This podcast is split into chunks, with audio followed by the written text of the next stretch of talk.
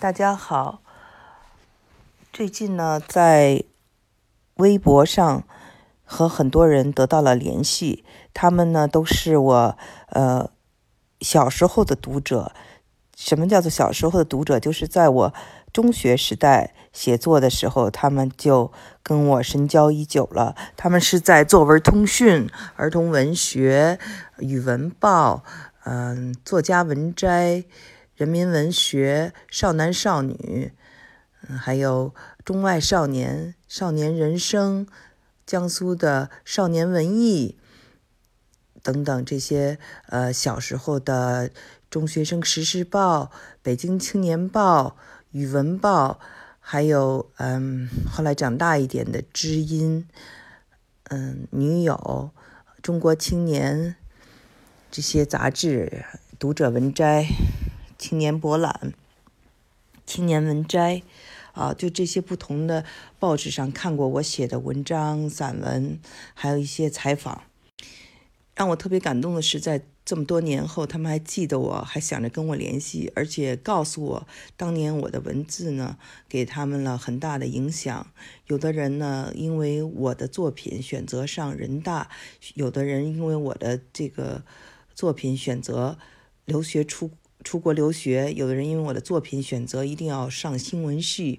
嗯，还有的人呢，就是呃，因为我的原因去了呃伯克利加州大学读书，而且呢，很多人学到了海外去学习人文知识，人没有去上这个理工科呀或者会计啊、计算机这些比较实实用的专业，也是受到了我当初作品的影响，所以我非常感动。我发现人在年轻的时候。是三观，嗯，世界观、人生观形成的时候，嗯，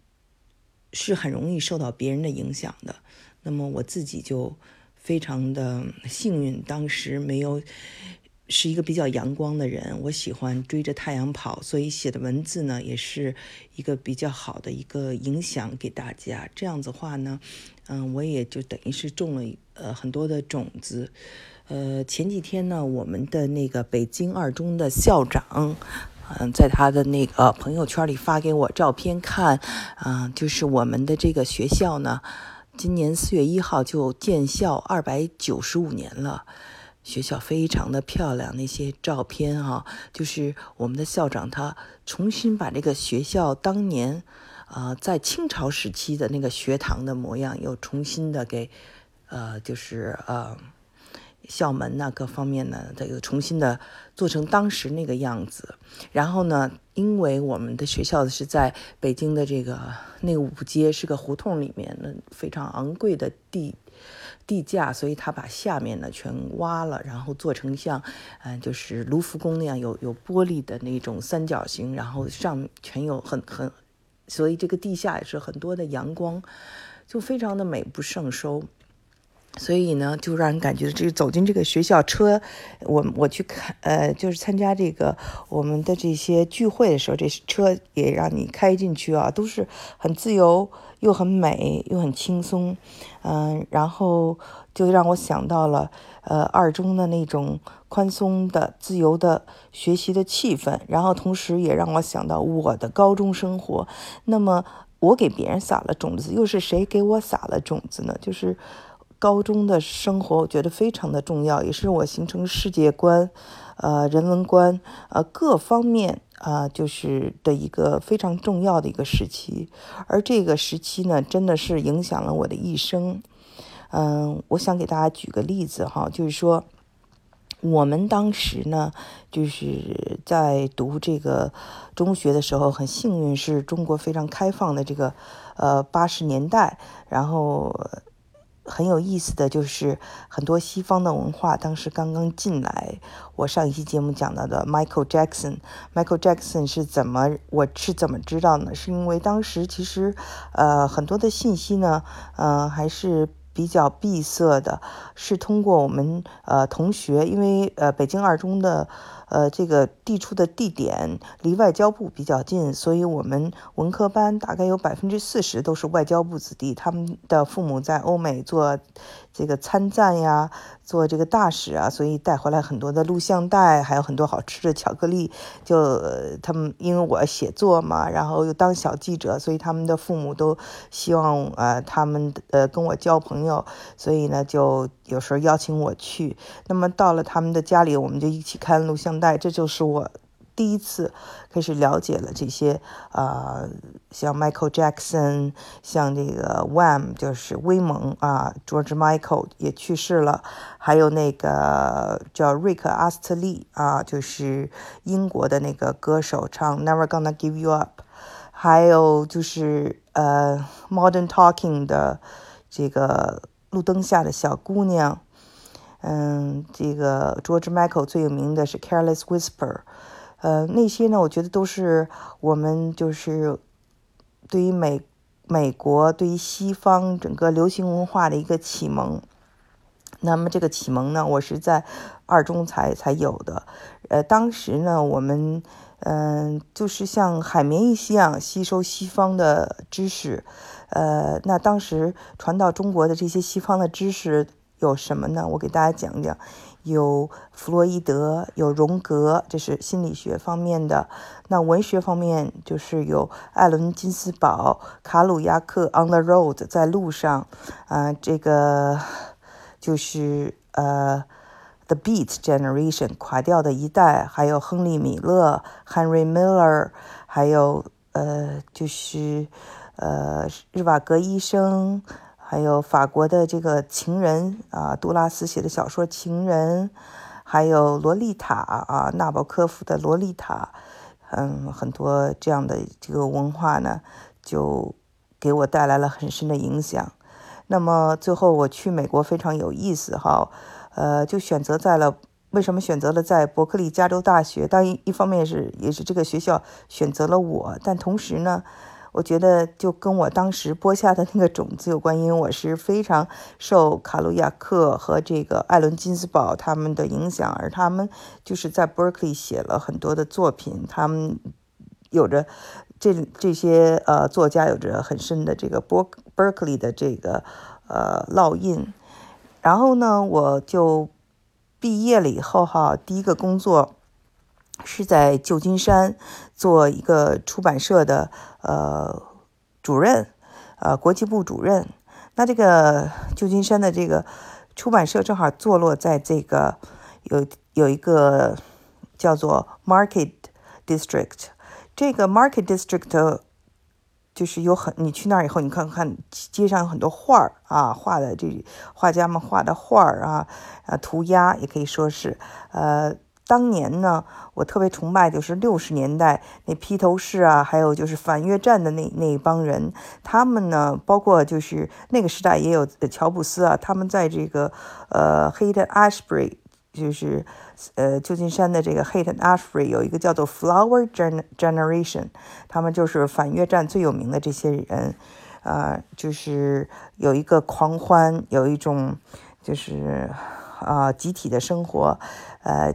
这个这一代人呢，是也有一种反叛的精神，后来就叫嬉皮士，对吧？所以这些嬉皮士，呃，我非常的欣赏他们，嗯，结果呢，后来他们就，呃，我我的这个工作的地方正好就是这个嬉嬉皮士这个发源地之一。那么很，当我去了这个美国，当然。当年的这嬉皮士呢，是呃美国婴儿潮，像啊这个克林顿啊什么他们那一代人，呃等我去的时候，他们都已经成为中产阶级，成为精英精英人士啊，地上的名片都是 CEO 啊，或者是呃公司的高层啊，他们已经不再是那个时候。嗯，特别理想主义的青年了，他们已经步入中年了。那么现在回过头来看，我跟他们走着一样的路，也是一个从一个文青走到了一个这个呃中年的一个孩儿他妈啊，就是每天追着三个孩子跑的这么一个孩儿他妈的角色。然后呃，就是我在第二个工作，在美国的第二个工作是在国务院，美国的国务院做翻译。那么这个做翻译呢，我就去了那个 Monterey，Monterey 也是我特别喜欢的一个地方。大家知道那里有世界最美的这个十七里湾，旁边的 Big Sur 呢也是非常的这个美，有山海，还有松树，还有呃森林。呃，那么 Big Sur 也是我非常喜欢的亨利米勒他居住的地方。现在那儿还有一个亨利米勒的图书馆。呃，亨利·米勒也是一个非常的反骨的这么一个呃作家，他的作品里有很多的脏话，但是他身上的那种那种非常让人感觉非常的新鲜、没有雕琢的这种精神呢，一直跟我印象特别深。所以你看，就是这些其实都是呃小的时候种下的一颗文青的种子，但是在最后最后我人生的轨迹中。都产生了巨大的影响。那么，如今我为什么呃会搬到休斯顿？休斯顿因为是德州嘛，德州是比较保守的。那我跟大家说，其实也是有一次我去我来休斯顿，我看到休斯顿竟有荣格中心。那我我知道在旧金山有荣格中心，所以呢。这个荣格中心呢，就是荣格是集体无意识嘛，我非常喜欢他的东西，因为我小的时候看弗洛伊德，呃，到了美国以后，还真的就去这个斯坦福那边去上那个心理学的课，在呃伯克利加州大学的时候也念了很多这个呃心理学的课，那因为这个机缘呢，就呃非常的。巧的，呃，就有幸听这个大师啊，Zambardo，Zambardo 的这个讲座。Zambardo 是做了一个非常著名的实验，大家都知道，就是把学生分成两批人，一批人是当监狱里的狱卒，一批人是当呃监狱里的囚犯。这最后都拍了一个电影，呃，A A Adrian Brody 啊，布罗迪在里面就是。演过啊，他是啊演钢琴师的这这个犹太演员演过这个电影，啊，那他是一个非常大大家，他也有一个史诗时间管理，大家有兴趣可以看看他的关于时间管管理的一个概念。就说有的人呢是活在过去，有的人是活在现在时，有人是活在未来时，总是为以后啊这个做计划。那么人和人之间有的时候相处不好，是因为有的人呢他是比较。活在现在当前，只关心目前；有的人只是老是在为未来做计划啊。他这个理论也非常有意思。呃，现在在这个呃知识界也大家也非常的喜欢这个话题。那么有兴趣的也可以看一看。其实就是我想说，就是嗯，佛教就讲因缘嘛，那么也讲种子。我就想说，嗯，文学。呃，和我的那个中学时代呢，确实给我呃播下了很多的种子，而之后人生的轨迹真的都跟小时候你看过的书，嗯，听的音乐都是非常有关联的，嗯，所以我觉得高中啊是一个非常重要的一个时期，选择上什么样的高中，其实呢也就。跟你的最后的思维方式呢，非常的有关联，比如说。这个二中呢，我觉得它就是一个非常开放。我当时讲，我给你们讲了我们的这个学校的这种建筑哈。然后我记得，呃，前几年我回去哈，去那个教工食堂，它的教工食堂就像一个咖啡馆一样。然后它那个杯子啊，都是呃那种英式的，上面有玫瑰花的那种茶具，非常讲究。我们校长跟我我们一起喝咖啡的时候，还抽抽了一支雪茄。这要是别的学校是不可能这样子的，他是一是怕人说，第二呢是觉得哦是也没有这个范儿。但是我们的这个校长就特别的，就是一看就是传承啊，因为二中一直是这样的，老师们也一直是非常的呃思想活跃的。那么嗯，他就是因为有这个基因，所以他呢就产生了很多这个呃文科的状元。呃，那这些文科的状元的思想仍然是非常的开放的。我就记得，嗯，我们当年八五年有一个呃高考状元，他后来去了普林斯顿大学，呃，是我们当时我在高中的这个班主任的学生。然后呢，他就有一个夏天回来给我们开了一堂呃英美的这个戏剧课，然后就。演戏哈，然后我呢就演了一个自己编了一个，就是 Michael Jackson 的一个 groupie，就是他的一个粉丝，然后演一个特别傻的人，然后说英文口音特别重的人，他觉得我演的特别好，然后就希望我我以后再往往这个方面发展。嗯，所以呢，他呢跟我们开这个课的时候，完全是一种，呃，创意性的发散型的思维。那我知道，在他之后，我们班上有个同学是我当年的文科高考状元。这几年我看了一下北京市的这个文科高呃高考状元里，也有这个北京二中啊，就是多次都是，呃，所以这是一个基因一个 DNA，就是你你跟什么样的人。在一起就形成了你的气质，你跟你看了什么样的书，然后你选择了什么样的人生，都是相关的。那么，在美国呢，同样，呃，大部分的嗯学生呢，他们交朋友也都是，呃，最好的朋友都是在高中时候就交的，所以这个高中的选择，我认为是，呃，非常重要的。当然，家里如果就是有。经济实力，很多人呢是赞成啊，说小孩子高中呃读私立高中，那中学呀、初中啊都不是很重要，但是高中就非常重要。呃，这个呢，我倒是因为没有一个比较不好呢，给大家乱做这个呃推荐，但是我就想提醒啊，父母啊，我今天也讲了我自己的一个。经历是告诉大家说，这个高中时期是形成，嗯，我们这个人生观、世界观的一个重要时期。在那个时候，你遇到什么人，你看什么书。